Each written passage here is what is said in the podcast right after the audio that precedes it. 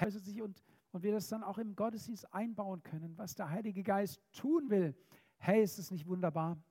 Gott in unserer Mitte zu erleben, zu erleben, wie er mitten unter uns wirkt. Ehre sei ihm dafür.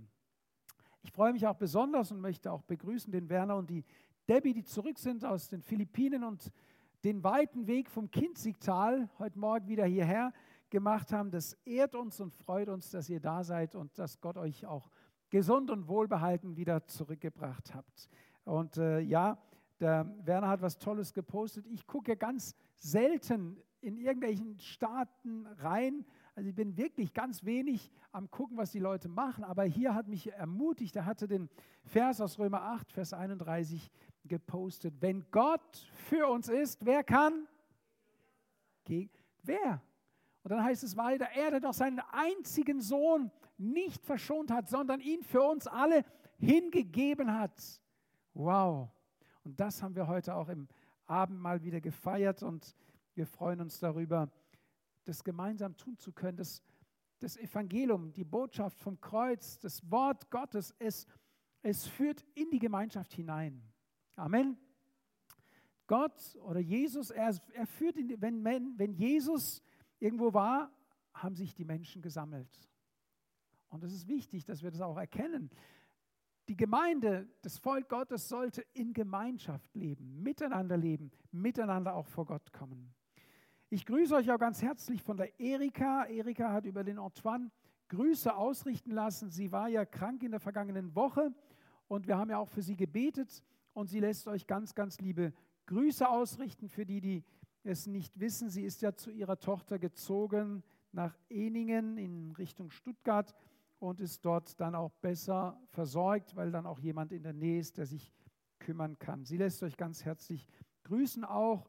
Äh, die Ursel, mit der Ursel habe ich telefoniert, lässt euch ganz herzlich grüßen.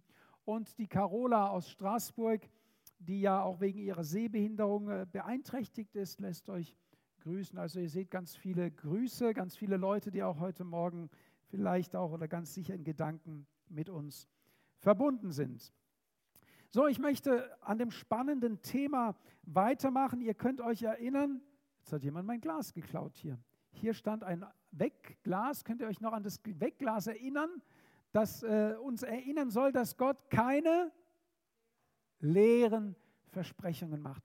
Dass es aber manchmal nötig ist, die Versprechungen, die Gott macht, zu konservieren. Macht ja Sinn. Jesus hat er versprochen, ich komme wieder. Hat er das versprochen? Ist es in Erfüllung gegangen? Nein. Also ist es noch konserviert, ja? Es gehört noch zu dem Teil, der noch nicht erfüllt ist. Es ist noch im Glas drin und wir müssen das hüten, weil es kommt auf jeden Fall der Tag, an dem es passieren wird. Wer glaubt es? Wer glaubt, dass der Tag kommt, an dem Jesus sichtbar auf diese Erde wiederkommt? Nur so wenige. Wer, mach mal, ich mache mal die Gegenprobe. Wer glaubt nicht, dass Jesus sichtbar auf diese Erde wiederkommt, wie er in den Himmel gefahren ist? Wer glaubt das nicht? So, jetzt frage ich nochmal. Also niemand glaubt es nicht. Wer glaubt, dass Jesus, so wie er in den Himmel gefahren ist, auch wiederkommen wird, sichtbar? Okay, schon deutlich mehr. Ich merke da auch in diesem Gottesdienst, der Glaubenspegel steigt. Ihr seid also jetzt schon gläubiger wie vor fünf Minuten. Das freut mich. Also, und es gibt auch Versprechungen, die Gott in dein Leben hineingelegt hat. Ich hatte das an dem Beispiel gezeigt, manche beten für ihre Familie und Gott gibt ihnen die Zusage, das Versprechen, das Wort, dein Haus wird gerettet werden. Und dann haltet es fest, bis es sichtbar wird. Und zwar auch wenn du es selber nicht mehr siehst. Das ist ja das Zeugnis der Glaubenshelden der Bibel. Sie haben daran geglaubt, obwohl sie es nicht gesehen haben. Sie haben geglaubt, dass Gott rettet, obwohl sie ermordet wurden um ihres Glaubens willen. Sie haben geglaubt, dass Gott heilt, obwohl sie mit Krankheit behaftet gestorben sind. Das ist die Spannung, in der wir leben. Aber der Glaube hat sie getragen. Der Glaube hat ihr Leben, ihrem Leben eine Substanz, einen Halt, einen festen Stand gegeben. Ich fasse zusammen, was wir letzten Sonntag gehört haben. Gott also macht keine leeren Versprechungen, er hält sein Wort. Der Mensch Er muss aber handeln. Gott gibt sein Wort und dann dürfen wir uns nicht auf die faule Haut legen, sondern während wir gehen, während wir aktiv sind, heute Morgen sagte der Christian zu mir, ich bin müde. Dann sage ich, du darfst doch müde sein. Du hast ja gearbeitet. Ich hätte viel mehr Sorge, wenn du müde wärst und die ganze Woche auf der faulen Haut gelegen wärst, dann hätte ich schon meine Mühe damit. Das ist normal, dass wenn der Mensch arbeitet, dass er müde wird. Wir haben einen Auftrag, unser Leben, unseren Alltag zu bewältigen, von Gott bekommen. Amen. Dein, dein Aufstehen, dein Frühstück, das, das Ganze normal, das gehört auch. Das ist nicht weniger geistlich. Ja, wir trennen ja manchmal, oh, jetzt mache ich stille Zeit, das ist geistlich, jetzt gehe ich frühstücken, das ist weniger geistlich und dann gehe ich arbeiten, das ist noch weniger geistlich. Nein, wir, haben die, wir sollen permanent durch den Geist Gottes leben, in ihm leben und durch ihn auch handeln. Und wenn manchmal gibt Gott dir eben ein Wort, und da habe ich auch ein Beispiel gebraucht gehabt, jemand gibt dir einen Tipp, mach das und das, dann wird es dir auch besser gehen. Ja, rauch weniger, trink weniger Alkohol, dann wird es dir auch besser gehen körperlich. Dann musst du es tun. Denn nur indem du das tust, wird es auch besser werden. Und so ist manchmal auch, Gott gibt dir ein Wort und dann musst du gehorsam sein, es einfach tun. Und wenn du es dann tust, erlebst du, dass Gott dich segnet. Und wenn du es nicht tust, dann bist du wie dieser Knecht, der von Gott, oder Jesus nimmt dieses Beispiel, er verteilt verschiedene Pfunde, der Herr, und geht außer Landes und einer hat es einfach verbuddelt. Und es hat nichts gebracht. Du musst das, was du von Gott bekommst, nehmen und damit arbeiten. Ich möchte sogar sagen, damit wuchern und zu sagen, was kann ich da noch mit rausholen? Und dann kam die Frage nach dem äh, Gottesdienst letztes Mal, ja, was muss ich jetzt machen? Manchmal musst du einfach das Wort nehmen, wenn du sonst nichts machen kannst, praktisch nichts machen kannst, und das Gott immer wieder sagen, Gott, du hast es mir versprochen. Ich glaube dir und ich baue darauf. Und ich gebe dieses Wort wieder an dich ab und ich rechne damit, dass du daran wirkst und ich glaube dir. Das kann manchmal die einzige Aufgabe sein, die wir tun können. Manchmal müssen wir auch praktische Dinge tun, aber manchmal ist es einfach nur das Gebet. Seht ihr, wir haben letzte Woche die erste Palette in die Ukraine geschickt. Wir haben einen Aufruf bekommen, Hilfe für die Kriegsopfer, für die Situation jetzt. Und dann hätten wir ja auch sagen können, wir sammeln jetzt Geld dafür und wir, wir schicken Spendenbescheinigungen raus und gut ist. Aber wir haben das nicht nur gemacht, sondern wir haben gesagt, wir machen, nehmen teil an der Aktion von AVC und von den Royal Rangers. Wir gehen und kaufen ein, wir packen Pakete und nur weil viele von euch mitgemacht haben, ist eine Palette zustande gekommen und wir können, wir machen die Hilfe, die wir tun, sichtbar. Das gibt dir ja auch was, oder nicht? Wir haben jetzt als ACK Kehl, also mit den anderen Gemeinden zusammen, hier, von hier ging der Transport, aber alle Gemeinden in Kehl haben zusammen gesammelt und wir bringen jetzt ganz praktisch Hilfe auf den Ruf, der ausgedrückt wurde. Das, wir schieben nicht einfach irgendwelche Gelder auf Konten hin und her, sondern wir sind ganz praktisch dabei. Versteht ihr? Und so ist das Wort Gottes manchmal auch. Wir müssen manchmal auch praktische Dinge tun, manchmal aber auch nur die Dinge vor Gott bewegen. Und in diesem Spannungsfeld sind wir auch da wiederum. Aber ich möchte uns ermutigen, wenn Gott spricht, dann hat er ja was vor. Und Gottes Wort hat, bleibt nie ohne Wirkung. Wenn wir uns auf Gottes Wort stellen, es bleibt nie ohne Wirkung, weil Gott mit seinem Wort sich was vornimmt. Und er sagt auch, dass sein Wort nicht leer zurückkommt, sondern dass es das auswirkt, wozu du, dass er es sendet.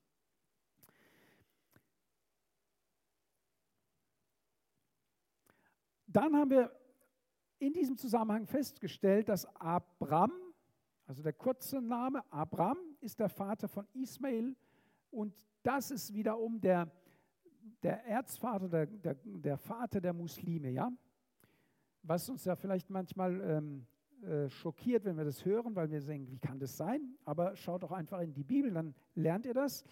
Und dass Abraham, als Gott also den Namen von Abram änderte in Abraham, der Vater Isaaks wurde, das ist ja von dem die Juden dann schlussendlich das Volk der Juden oder naja, nicht nur, aber das Volk der Juden abstammt, ja.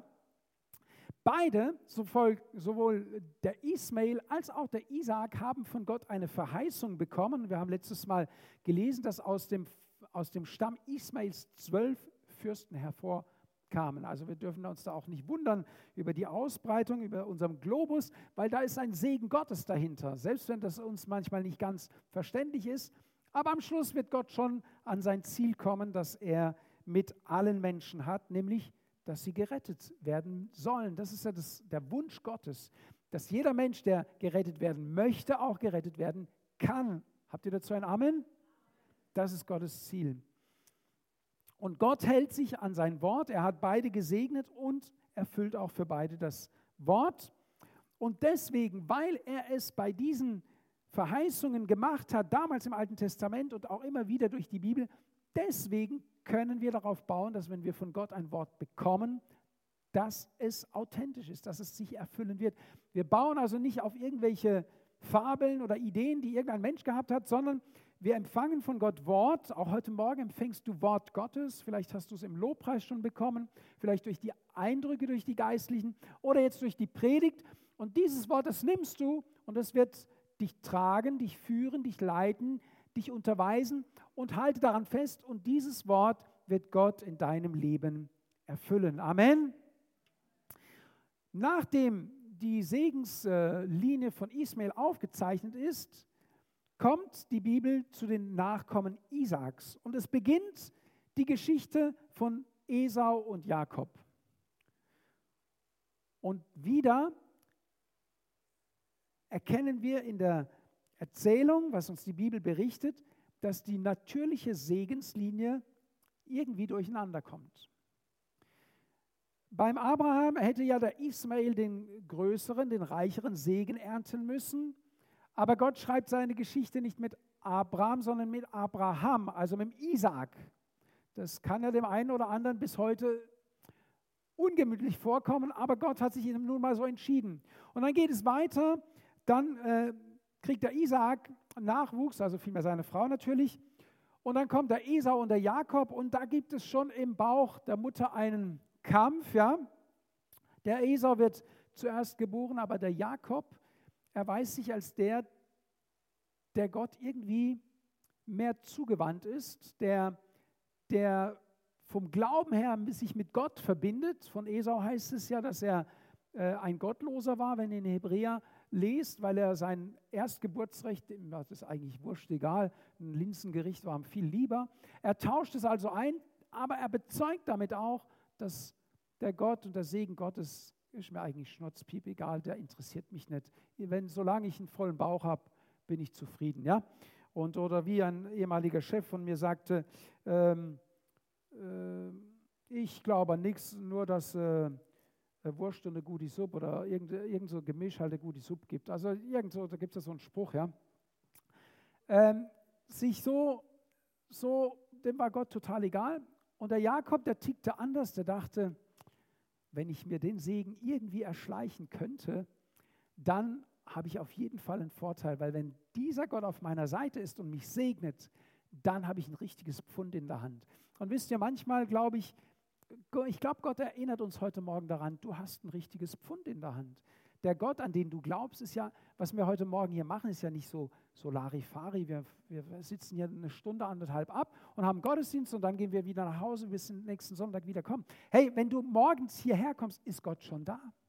Wenn du morgens hierher kommst, kommst du mit dem Heiligen Geist, der in dir wohnt, hierher. Je mehr kommen, das ist wie je mehr Lichter zusammenkommen, je wärmer wird es. Das, ist das ist physikalisch, aber auch so ist es, je mehr Menschen mit dem Geist erfüllt in den Gottesdienst kommen, je mehr steigt ja auch die, die, äh, die wie soll ich sagen, die Spannung, ja. So ist es. Und ähm, heute Morgen redet Gott zu uns und der Gott der Bibel ist lebendig. Sag mal deinem Nachbarn, deiner Nachbarin, der Gott der Bibel ist real.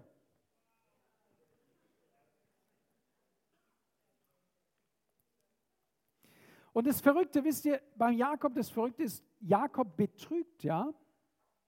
Er belügt seinen Vater, um den Segen zu bekommen. Passt das in unser Hirn rein? Dass einer durch Betrug den Segen Gottes erwirbt. Ist das nicht irgendwie der Hammer?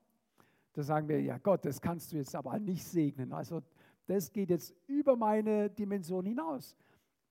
Es zeigt uns aber, dass dass Gottes Wege anders sind als unsere Wege. Das kann man nicht vergleichen und dass wir immer uns an Gott halten müssen. Wisst ihr, man erlebt ja so viel und ich erlebe so viel, wo ich sage, Gott, du müsstest ja längst deinen Segen zurückgezogen haben. Und Gott sagt, ich bin noch nicht am Ende, du musst noch einiges aushalten. Und dann denke ich, Jesus hat den Verräter mitten unter sich gehabt, hat mit ihm das letzte Abendmahl gespeist und hat es ausgehalten, dass da einer ist, der ihm das Bein stellt, der ihn regelrecht bös will. Und da müssen und dürfen wir von Jesus lernen und auch von Gott lernen. Und dass Gott auch im Alten Testament derselbe ist wie im Neuen Testament. Versteht ihr? Die Vorzeichen für uns haben sich geändert, aber Gott war schon immer gut. Gott war schon immer barmherzig. Die Bibel sagt, wer Jesus sieht, Jesus sagt, wer mich sieht, sieht den Vater. Jesus war schon immer gut. Jesus hat dich schon immer geliebt und Gott, der Vater, hat uns schon immer geliebt. Das begreifen wir manchmal nicht. Und ich hoffe, dass du heute Morgen den Gottesdienst ein bisschen aufrechter verlässt. Sagst, Mensch, heute Morgen hat Gott mir so gut getan. Die Gegenwart Gottes, das Reden Gottes, das Wort Gottes. Es gilt auch noch heute und es funktioniert auch noch heute. Gehen wir hier mal weiter.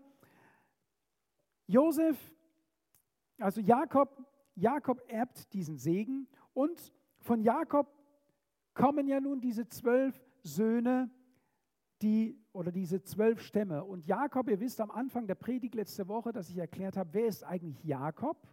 Und wir haben gehört, dass Gott den Namen Jakob in Israel geändert hat. Also immer wenn ihr Israel, das Land Israel hört, in den Nachrichten von Israel hört, dann wisst ihr, am Anfang war da der Jakob, von dem diese zwölf Stämme Israels abstammen. Und einer davon, von diesen Söhnen, der zweitjüngste, das ist der Josef. Der Josef ist uns eher bekannt, er wurde nach Ägypten verkauft. Und wisst ihr, es gab ja eine Hungersnot und die Brüder, die ihn verkauft hatten, mussten dann anrücken, wussten aber nicht, dass Josef mittlerweile dem Pharao gleichgestellt war. Und sie kamen da an und äh, der Josef versorgte sie.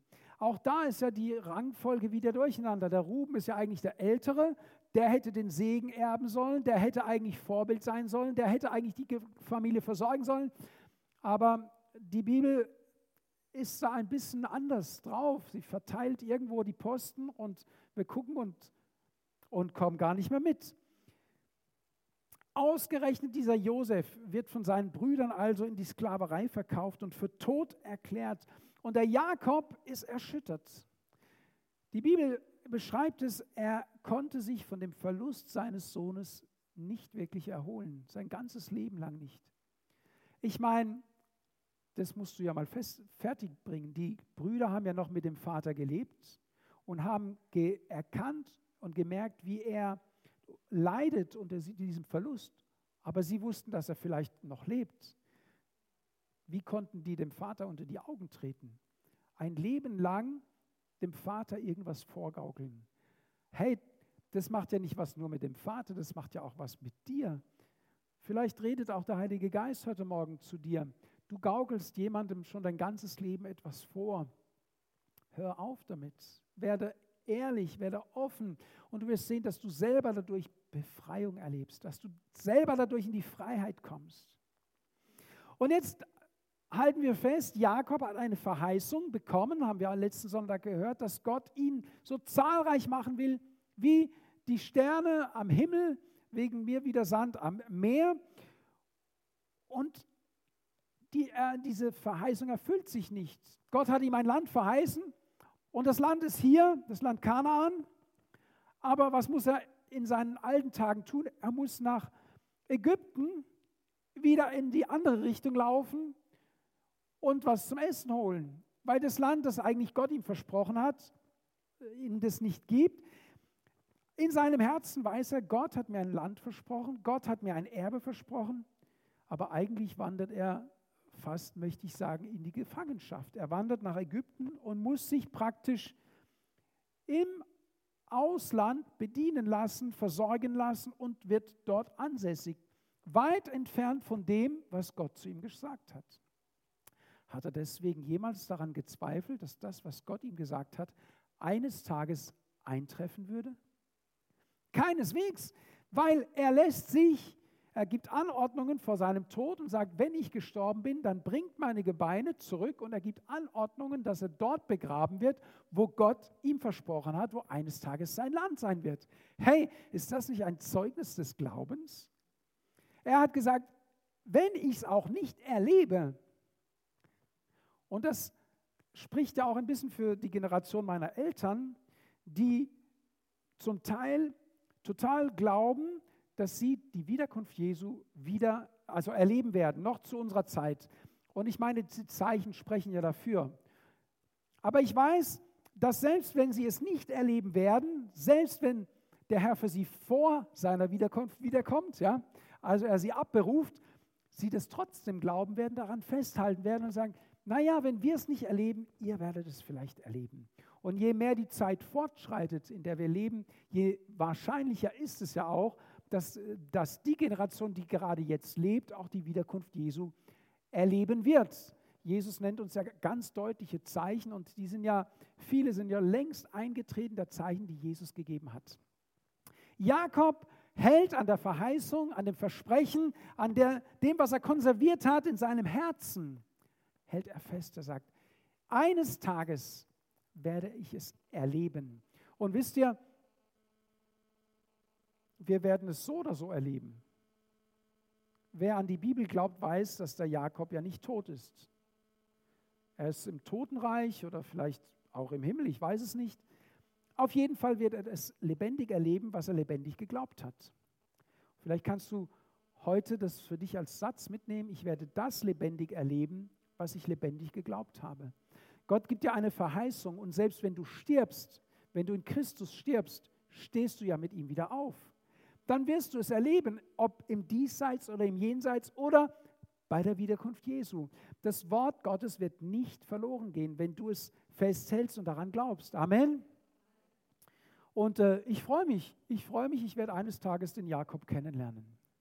Und auch den Josef. Auch der Josef trifft Vorkehrungen und bekennt damit, dass er glaubt, dass, die, dass das Volk Israel nicht ewig in Ägypten sein würde. Es heißt sogar, dass er in Voraussicht dessen, dass sie eines Tages aus Ägypten ausziehen werden, hat er Vorkehrungen getroffen auf seinem Sterbebett für seine Gebeine, also der Josef, der zweitjüngste Sohn des Jakobs. Er hat gesagt, wenn der Herr euch herausführen wird aus diesem Land, da gab es noch keine Verfolgung, da gab es noch keine Unterdrückung, da war er ja noch der zweite nach dem Pharao. Da ging es dem Volk Israel richtig gut in Ägypten. Da gab es keinen Anlass zu denken, dass sie eines Tages aus Ägypten gehen würden. Und Josef sagt, wenn der Herr euch eines Tages aus diesem Land herausführt, weil er es in seinem Herzen wusste und weil er es sah vor seinem inneren Auge. Und da möchte ich dich ermutigen. Vielleicht ist das auch ein geistlicher Schritt, den uns Gott lehrt heute Morgen. Empfange sein Wort. Bewege es in deinem Herzen. Bring es Gott immer wieder vor. Und was passiert, wenn du es immer wieder vorbringst? Das schärft deine Sinne, das prägt dich. Und du fängst an, selber daran zu glauben. Ja? Ihr kennt es ja. Ich hatte einen Kollege, der war so gut im Lügen, dass er seiner eigenen Lüge geglaubt hat. Und ich glaube sogar, dass er zum Teil nicht mehr gemerkt hat, dass er lügt, weil das Teil seiner Natur geworden war. Wenn er etwas gesagt hat, hat er es selber für wahr gehalten. Jetzt ist es ja im negativen Sinne, aber das, das zeigt, wie wir als Menschen auch funktionieren. Wenn wir, uns, wenn wir uns etwas antrainieren, man sagt ja auch, wenn man äh, mit Essen, wir werden jetzt eine tolle Fastenwoche haben, wenn du drei Wochen am Stück nicht mehr isst, also zum Beispiel, ja, dann äh, gewöhnst du dir das ab und dein Hungergefühl, ja, baut sich ab. Dein Körper gewöhnt sich an irgendwelche Rhythmen. Man sagt zum Beispiel, wenn man sich was abgewöhnen will, eben vorhin habe ich gesagt, Alkohol oder Zigaretten, du musst es mindestens drei Wochen schaffen und dann fängt in deinem Körper an, sich etwas zu verändern und dein Sinn verändert sich und du kannst es dann auch schaffen, wenn du dann über einen längeren Zeitraum hinaus dranbleibst. Dranbleiben, ja. Und wenn du Gottes Wort nimmst, daran lebst, festhältst und deinen Kindern und deinen Kindern, Kindes, Kindeskindern sagst, Jesus wird wiederkommen. Ich glaube fest daran. Dann transportierst du das ja auch von Generation zu Generation. Und deine Enkelkinder werden eines Tages gläubig sein und vielleicht mal auf der Bühne stehen und sagen, meine Eltern haben schon gesagt, Jesus kommt wieder.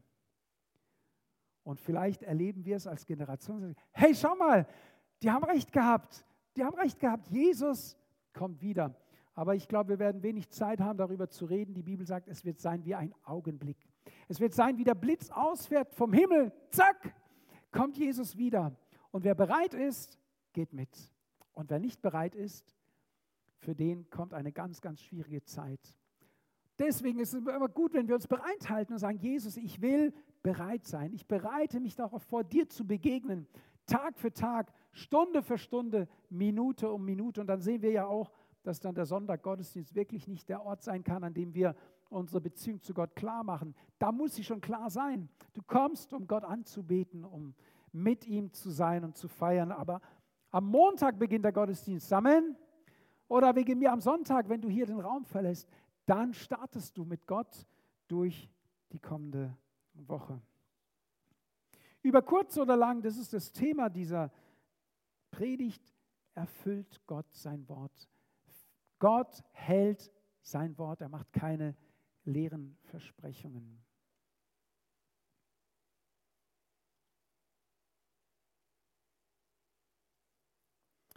Ich möchte aus Hebräer 11 etwas vorlesen. Hebräer 11, wir sind bei der Folie 8 für die Techniker. Ich bin da ein bisschen weitergesprungen. Hebräer 11 lese ich die Verse 22, 21 und 22.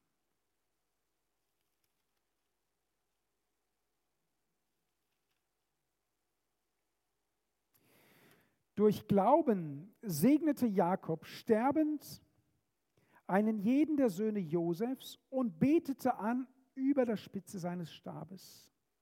Durch Glauben gedachte Josef sterbend des Auszugs der Söhne Israel und traf Anordnungen wegen seiner Gebeine. Das durch Glauben ist ganz wichtig, weil auch wir heute Morgen, alle, die wir an Jesus Christus glauben, sind gerettet durch Glauben. Nicht, weil du am Abendmahl teilnimmst. Das Abendmahl kann dich nicht retten. Deine Taufe kann dich nicht retten. Die Taufe ist ein Schritt des Gehorsams. Wenn du glaubst, sollst du dich taufen lassen. Wenn du dich nicht taufen lässt, ist es Ungehorsam. Ungehorsam ist Sünde. Sünde kann vor Gott nicht bestehen. Also, aber die Taufe rettet dich nicht. Sie rettet dich ja doch. Weil wenn du ungehorsam bist und sündigst, kannst du Gott nicht gefallen. Aber sie ist nicht das, der Akt der Rettung, versteht ihr? Der Glaube allein kann dich retten. Du glaubst an Jesus Christus, das rettet dich. Weil du an ihn glaubst, lässt du dich taufen. Weil wenn du an ihn glaubst, musst du es ja auch deutlich machen. Und die Taufe ist ein Zeichen, du glaubst es wirklich. Deswegen machst du das auch wirklich. Und wenn du sagst, ich glaube an Jesus, der Teufel glaubt auch. Der Teufel, der glaubt mehr und weiß mehr über Jesus wie du, aber der lässt sich nicht taufen. Ja? Also sei du klüger wie er. Die Taufe ist das Bekenntnis zu Jesus Christus. Und der Glaube aber rettet dich. Der Glaube an die Schritte, die das Wort Gottes uns lehrt, die wir gehen sollen, wenn wir denn gläubig geworden sind. Das ist ganz entscheidend und wichtig, dass wir das festhalten. Und warum ist es auch entscheidend und wichtig und warum haben wir uns mit Ismael und warum haben wir uns mit Isaac beschäftigt? Weil das Männer, also Isaac, bleiben wir bei Isaac, ja, weil der Isaac, der Abraham, der Isaac, der Jakob Männer des Glaubens gewesen sind. Und sie, ich sage mal, sie sind ja vor Jesus geboren und der Opfertod Jesu konnte ihnen ja insofern nicht behilflich sein für ihre Rettung, aber die Bibel bezeugt, dass sie aufgrund ihres Glaubens gerecht gesprochen wurden von Gott. Dass Gott sie als gerecht ersehen hat und sagt, das ist das, wie ich mir auch wünsche, mit den Menschen verbunden zu sein durch den Glauben. Und dann heißt es in Vers 13, da müsst ihr ein bisschen weiter hochrücken, diese alle sind im Glauben gestorben und haben die Verheißung nicht erlangt, sondern sie sahen sie von ferne und begrüßten sie und bekannten, dass sie Fremde und ohne Bürgerrecht auf der Erde seien. Hier steht, sie haben eine Verheißung bekommen und sie sind gestorben. Sie haben sie nicht gesehen, aber sie haben sie vor ihrem inneren Auge gesehen. Und sie haben aber durch ihr Zeugnis bekannt, ich bin nicht für diese Welt geschaffen. Es gibt eine Welt, die nach dem kommt, was hier ist, die woanders stattfindet, wie auch immer, und an der halte ich fest. Und jetzt ist es auch wichtig, wenn wir heute und hier ein Zeugnis geben, dass wir an Jesus Christus glauben, an seinem Wort festhalten, dass die Menschen das erkennen, die sagen, also der ist zwar krank, der scheint auch nicht gesund zu werden, aber er sagt, Jesus heilt mich. Er bekennt, in den Wunden Jesu bin ich geheilt. Ich verstehe den nicht. Der glaubt an etwas, der muss etwas, an etwas kennen, das mir fremd ist. Der hält so verbissen daran fest, den kriegst du, den kannst du nicht davon abbringen. Und dieses Zeugnis vor der Welt zeigt, dass wir an etwas glauben, das größer und übernatürlicher ist, dass es einen Gott gibt. Und der Glaube an, an das Wort Gottes, das, der Glaube an das Reden Gottes ist stärker und überwindet es alles, was diese Welt zu bieten hat. Und das macht doch einen Unterschied. In, in darin dürfen und müssen wir uns doch als Kinder Gottes unterscheiden, dass wir ein Pfund in der Hand haben, an einen Gott glauben, hey, mit dem wir über Mauern springen können. Amen. Der sein Wort hält. Der nicht sagt, spring und dann auf die Seite geht und dich auf den Boden fallen lässt. Nein, Gott ist da und er fängt dich auf und erhält seine Versprechungen, seine Zusagen. Eine Verheißung Gottes ist mehr eben als nur, wenn du oder ihr euch gegenseitig was verspricht. Es ist etwas total Großartiges, das wir festhalten müssen. Auch das Wort Gottes, ich habe es heute wieder mitgebracht und ihr könnt nachher schauen, wir werden uns ja auch mit dem Stammbaum Jesu beschäftigen. Es steht da drin, der Stammbaum Jesu. Es ist alles aufgelistet. Das Wort Gottes ist mehr wie nur geschriebenes Wort. Es hat, es hat Power, es hat, es hat Dynamik, es ist was, was Leben spendet. Gott ist absolut, hundertprozentig vertrauenswürdig. Und ich möchte mit, einem, mit einer kleinen Beweisführung enden heute und dann sind wir auch mit diesem Thema erstmal äh, durch, aber ihr könnt es euch auch gerne immer wieder kauen. Matthäus Evangelium. Jetzt kommen wir zu diesem, diesem Text in Matthäus Evangelium zum Stammbaum Jesu.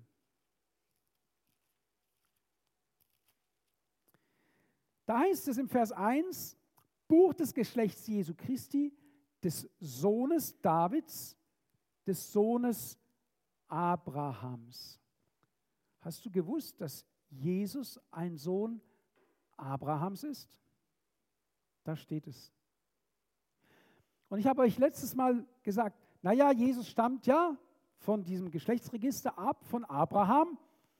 Und dann habe ich ja in einem Nebensatz gesagt, naja, und ursprünglich ja von Adam und Eva. Aber das stimmt nicht.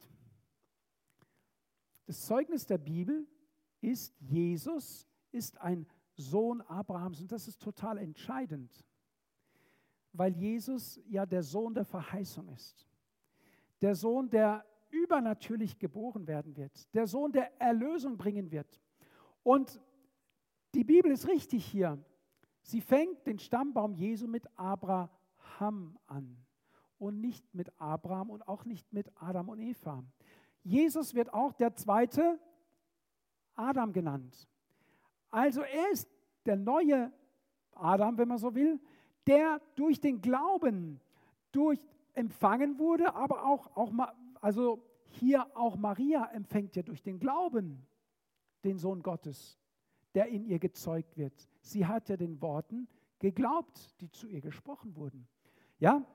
Und das ist doch total interessant, dass Gott läutet eine Zeitenwende ein mit Abraham und sagt, die, die an den Gott Abrahams glauben werden, die werden gerettet werden. Aus dieser Segenslinie wird auch der kommen, der ja auch Sohn Davids genannt wird. Er ist der Sohn Davids und er ist der Sohn Abrahams, er ist der Retter der Welt. Und dann finde ich, hat ja Gott Humor.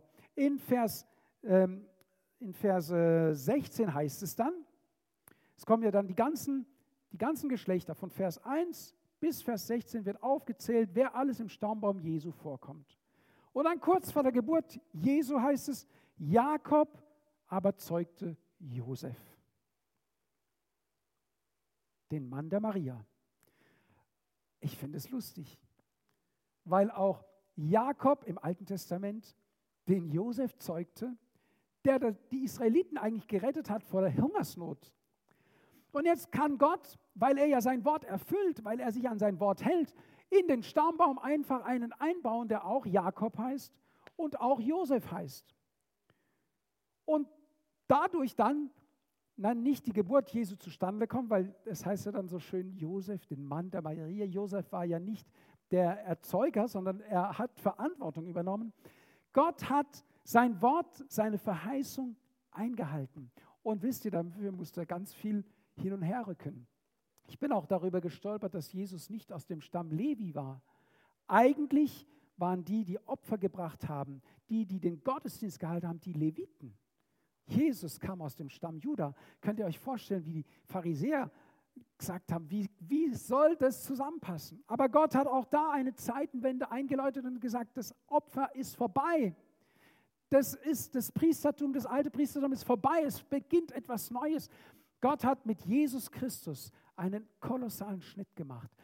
Bei Abraham begonnen und im Neuen Testament weitergeführt und gesagt, mit Jesus Christus beginnt eine absolut neue Zeitrechnung. Und dann schaut mal, Gott ist so, ein gut, so gut in Mathematik. Es heißt, so sind nun alle Geschlechter von Abraham bis David 14, Folie 9, von David bis zur Wegführung nach Babylon 14 und von der Wegführung nach Babylon bis zum Christus 14 Geschlechter. Jetzt soll mir einer mal sagen, dass Gott einfach mal zufällig sein Wort erfüllt. Gott hat einen Plan. Und weil das so ist, ist es auch für dein und für mein Leben oder auch für uns als Gemeinde, wenn Gott uns Zusagen macht, können wir darauf bauen, weil Gott in der Lage ist, die Dinge auch dahin zu bringen, wo sie hingehören. Und das soll dich ermutigen, an Gottes Wort festzuhalten. Ich schließe mit einem Vers aus zwei, Offenbarung 22, Vers 18 bis 21. Ihr dürft gerne noch diesen Text mit mir lesen. Offenbarung 21, Vers 18 bis 21. Da steht, ich bezeuge jedem, der die Worte der Weissagung dieses Buches hört. Wenn jemand in diesen Dingen hinzufügt, so wird Gott ihm die Plagen hinzufügen, die in diesem Buch geschrieben sind. Und wenn jemand von den Worten des Buches dieser Weissagung wegnimmt, so wird Gott sein Teil wegnehmen von dem Baum des Lebens und aus der heiligen Stadt, von denen in diesem Buch geschrieben steht. Hier sagt Gottes Wort, dass sich alle unter dieses Wort begeben müssen, egal welcher Herkunft, egal welcher Farbe, egal welches Namens. Am Ende wird Gott sein Wort einhalten und alle, die sich seinem Wort, äh, die unter sein Wort flüchten, möchte ich sagen, werden gerettet werden. Und das ist der Auftrag der Gemeinde, die Menschen dahin einzuladen, zu sagen, komm zu Jesus, komm zu diesem Heilsplan Gottes, komm zu diesem Messias, komm zu diesem Sohn Abrahams. Er kann und er will dich retten. Und er ist der, der seine Zusagen hält. Lass uns aufstehen zum Gebet und ich möchte noch gerne dieses Wort im Gebet mit uns äh, versiegeln.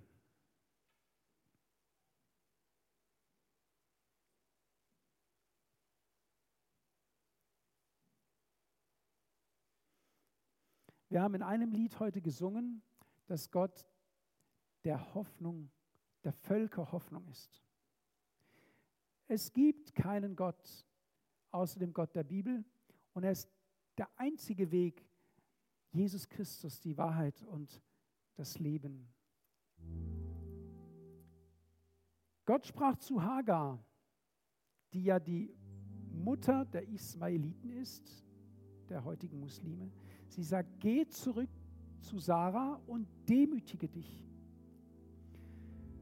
Das heißt, auf heute gesprochen, jeder wird zurückkehren müssen und sich unter dieses, unter dieses Dach Abrahams begeben müssen, das Dach des Glaubens an diesen Gott Abrahams, um gerettet zu werden. Das ist der einzige Weg und das ist der Weg der Demut. Der gilt für uns, die wir Heiden sind, die zum Christentum gekommen sind. Der gilt für, auch für die Juden, die Jesus noch nicht erkannt haben. Aber er gilt für alle alle Weltreligionen gilt er, sie müssen sich unter dieses Dach Abrahams demütigen. Es gibt keinen anderen Retter als den Gott Abrahams. Und das ist unsere Botschaft.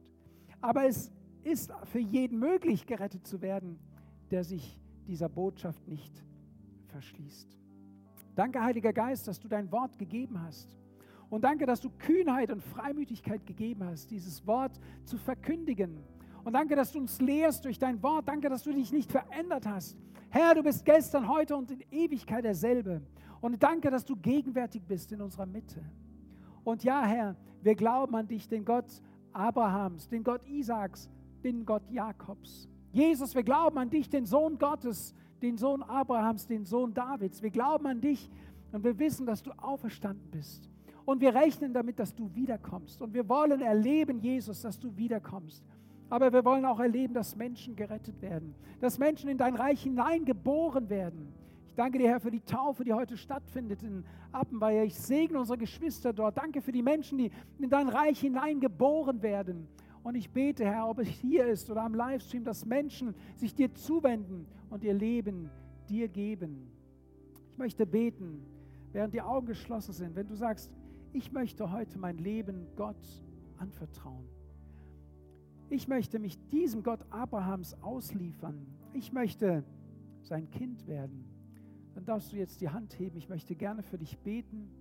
Sagen, ja, ich möchte, ich möchte gerettet sein. Ich möchte, ich möchte zu Gott kommen. Ich möchte mein Leben in Gottes Hand legen. Oder wenn du auch am Livestream bist, ich möchte beten für dich. Und weißt du, die Entfernung spielt keine Rolle weil Gott schaut in unser Herz, er möchte dein Herz berühren. Ich bete ein Gebet, das dich zu Jesus führt. Und du kannst es gerne nachbeten. Lieber Herr Jesus, ich komme jetzt zu dir. Ich bringe dir mein Leben. Ich habe dein Wort gehört und ich öffne mich dir.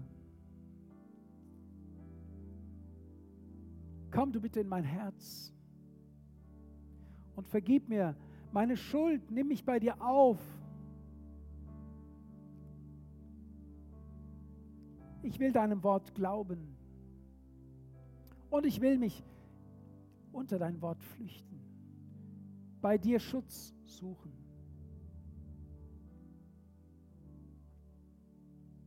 Komm und fülle du mein Herz aus. Sei du der Herr meines Lebens. Amen. Amen. Wenn du das gebetet hast, vielleicht zum ersten Mal oder zum zweiten Mal, dann halte das fest. Ich spreche dir zu, dass Jesus dir deine Schuld vergeben hat. Weil die Bibel sagt, wenn wir um Vergebung bitten, ist Gott treu und gerecht, dass er uns unsere Schuld vergibt. Und dann lies die Bibel, komm in den Gottesdienst, bete und Gott wird dein geistliches Leben wachsen lassen. Amen. Amen. Ich weiß nicht, wie es euch geht. Ich hoffe, ich habe euch nicht ermüdet. Ich könnte noch mal eine Runde drehen. Gott ist so gut. Habe ich euch ermüdet? Nein, okay. Ha? Gefährliche Frage, gell? Okay, ihr könnt uns jetzt wieder aufpäppeln, ja? Äh, ich möchte kurz die Ansagen der Woche mit uns durchgehen. Und dann werden wir mit einem Segen und mit einem Abschlusslied äh, diesen Gottesdienst beenden. Wir haben unsere Friedensgebete, die stattfinden um 18 Uhr. Aber viel wichtiger würde ich jetzt diese Woche sagen, sind unsere Fasten- und Gebetsabende. Wir beten und fasten diese Woche. Ähm, das heißt, wir verzichten, so es äh, möglich ist, auch körperlich, auch auf Essen. Trinken sollte man auf jeden Fall, besonders viel trinken. Und ähm, wir konzentrieren uns darauf, wir beten für die Gemeinde, wir beten für unser Umfeld, wir beten und wünschen uns, dass Gott in unserer Mitte Wunder tut. Wer, wer wünscht sich Wunder? Okay, dafür beten wir. Wir treffen uns jeden Abend um 19.30 Uhr zum Lobpreis und zum Gebet. Das wird, äh, in der Regel geht es bis 21 Uhr. Es sei denn, wir erleben die Gegenwart Gottes so massiv, dann lassen wir den Heiligen Geist einfach wirken. Dann haben wir um 10 Uhr am Samstag die Roll